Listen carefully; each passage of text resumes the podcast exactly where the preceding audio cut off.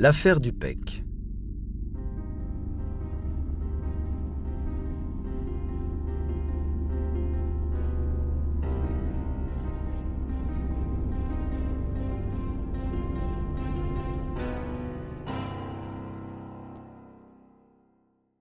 29 mai 1882. Les sieurs Bailly, Auberger et Cochin glissent sur leur barque plate au fil de la Seine. Ils sont tireurs de sable. Munis de pelles emmanchées au bout de longues perches, ils écopent le fond du fleuve pour en récupérer sable et gravier. C'est un travail extrêmement physique et pénible, de peu de rendement. À la hauteur du ponton du Touriste, en face du Pec, se trouve l'île Corbière. C'est sur ces rives qu'ils distinguent une masse jaunâtre qu'ils prennent d'abord pour le cadavre d'un chien, un cadavre qui empeste mais s'approchant, ils reconnaissent sans erreur possible la forme d'un corps humain. Mais dans quelle extraordinaire position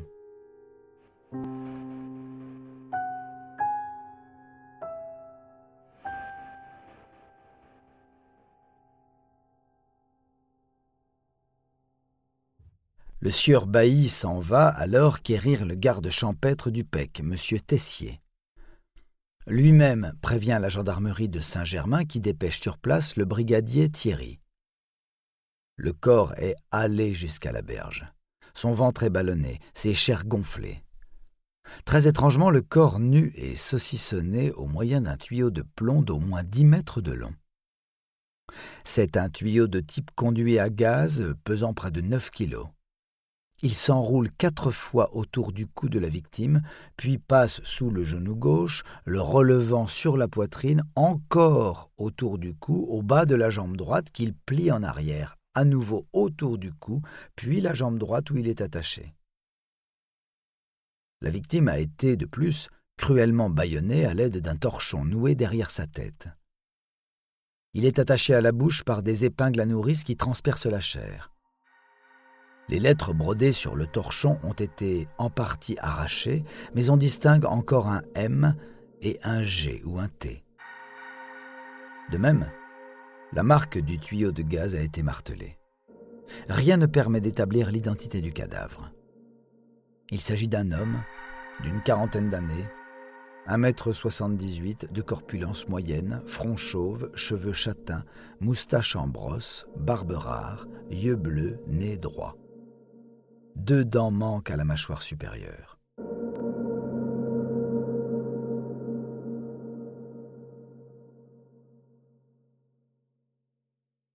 Conduit à la morgue du cimetière du Pec, l'inconnu est pris deux fois en photo, une fois dans la position où on l'a retrouvé, une autre étendue sur le dos en pleine lumière.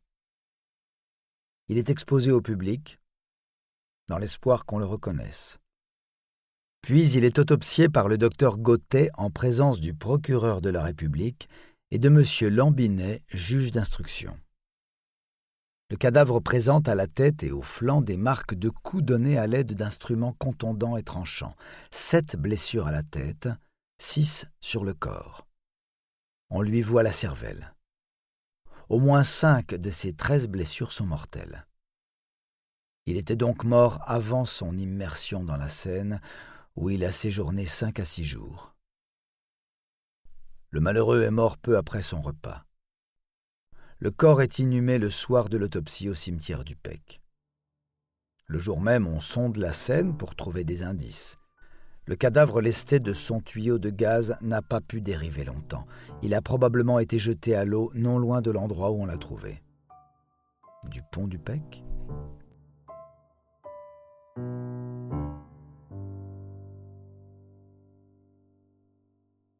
Le plus important est d'établir l'identité de la victime. La police décide de convoquer les familles de toute personne récemment signalée disparue, dont la famille d'un certain Louis Aubert, pharmacien de son état, boulevard Malzerbe à Paris. Convoquées par la police, ces deux sœurs se présentent au PEC, mais trop tard. Le cadavre vient d'être enterré. Elles se rendent donc chez le photographe Mouet à Saint-Germain qui a photographié la victime. En regardant les photos, Elles pensent reconnaître leur frère, mais sans certitude. Elles demandent une exhumation. Le 8 juin, à 8 heures du matin, plusieurs personnes se penchent sur une fosse anonyme. Le maire du PEC, les deux sœurs du pharmacien disparu, mademoiselle Aubert et madame Barbet, accompagnées de son mari, un des élèves du pharmacien, un médecin, Tessier le garde champêtre et deux brigadiers de gendarmerie. Pas un bruit, sauf ceux du fossoyeur qui déblaye la terre. Il pose sa pelle et on extrait à grand-peine le cercueil de son trou. Construit en volige légère, il a déjà cédé et de la terre s'est glissée à l'intérieur. On écarte les pans du linceul. Les sœurs Aubert se penchent sur le visage encore inconnu. La tristesse se peint alors sur le leur. Ça ne fait pas de doute, le mort est bien leur frère, Louis Aubert.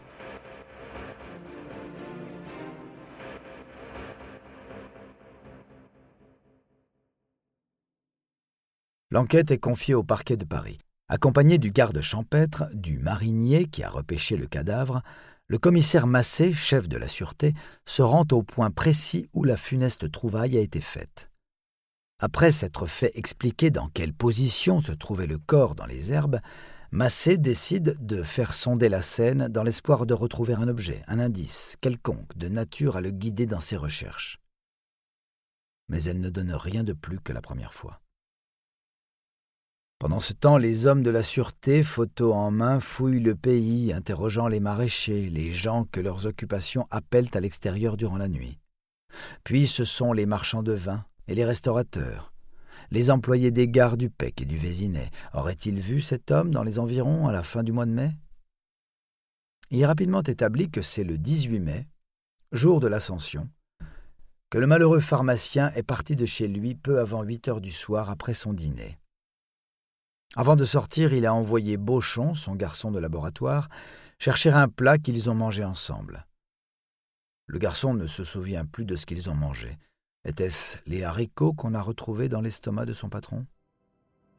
Au moment où Aubert va quitter son officine, un client survient qui lui demande une potion. Il semble agacé, pressé de se rendre à un rendez-vous. Craint-il de rater le train qui doit l'y conduire?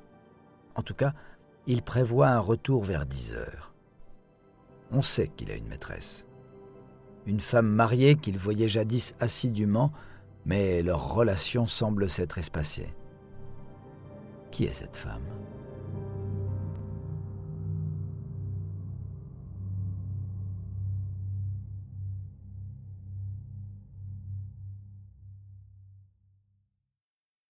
Le chef de la sûreté décide d'entendre Madame Barbet, sœur du malheureux pharmacien. Elle dresse un portrait de son frère. En 1872, alors qu'il n'a pas encore vingt ans, Louis Aubert est entré comme employé à la pharmacie Fenéroux, rue de 16, dans le 8e arrondissement de Paris.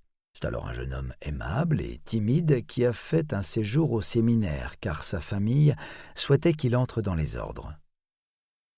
Mais cet état ne lui convenait pas. À l'inverse, il se plaît beaucoup chez Marin Fénérou, s'entendant très bien avec son patron. Quand il est tiré au sort pour faire son service militaire, c'est une grande perte, mais il revient régulièrement à la pharmacie pendant ses permissions. Le service accompli, il réintègre l'officine, bien qu'il ne soit pas payé, juste logé, nourri, blanchi. Il fait de plus en plus figure de patron. Est-ce parce qu'il lutine la patronne? Fenerou prend son employé en grippe et finit par le renvoyer. Aubert n'a pas de peine à trouver une autre place, ni à décrocher son diplôme de pharmacien de première classe. C'est six mois avant de disparaître qu'il achète une pharmacie, boulevard Malzerbe. Selon Madame Barbet, son frère et Madame Fenerou sont toujours amants. Elle sait aussi que le pharmacien Fenerou a dû vendre son officine deux ans plus tôt. Mieux encore, six semaines auparavant, Marin Fenerou est venu trouver son frère pour lui demander de rendre les lettres de sa femme. Aubert lui a alors répondu qu'il n'en avait pas. Quelques jours plus tard, c'est la mère de Madame Fénérou qui tentait la même démarche. Elle reçut la même réponse. Furieuse, elle aurait prévenu Aubert du malheur qui allait lui arriver en lui conseillant de quitter Paris. Le commissaire Massé et ses hommes se rendent alors au domicile des époux Fanerou, Marin et Gabriel. Et leur intime de se rendre à Versailles, accompagné du frère de monsieur, un ouvrier tabletier prénommé Lucien.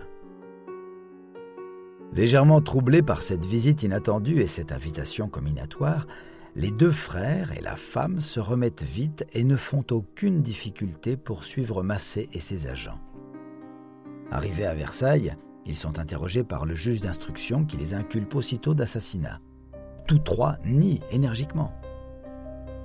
Leurs alibis sont à ce point précis et concordants que les enquêteurs soupçonnent qu'ils ont été concertés à l'avance. Ils auraient déjeuné tous trois dans un restaurant dont ils montrent la carte, puis ils auraient fini la soirée au café-concert des ambassadeurs, avenue Gabriel, dans le 8e arrondissement.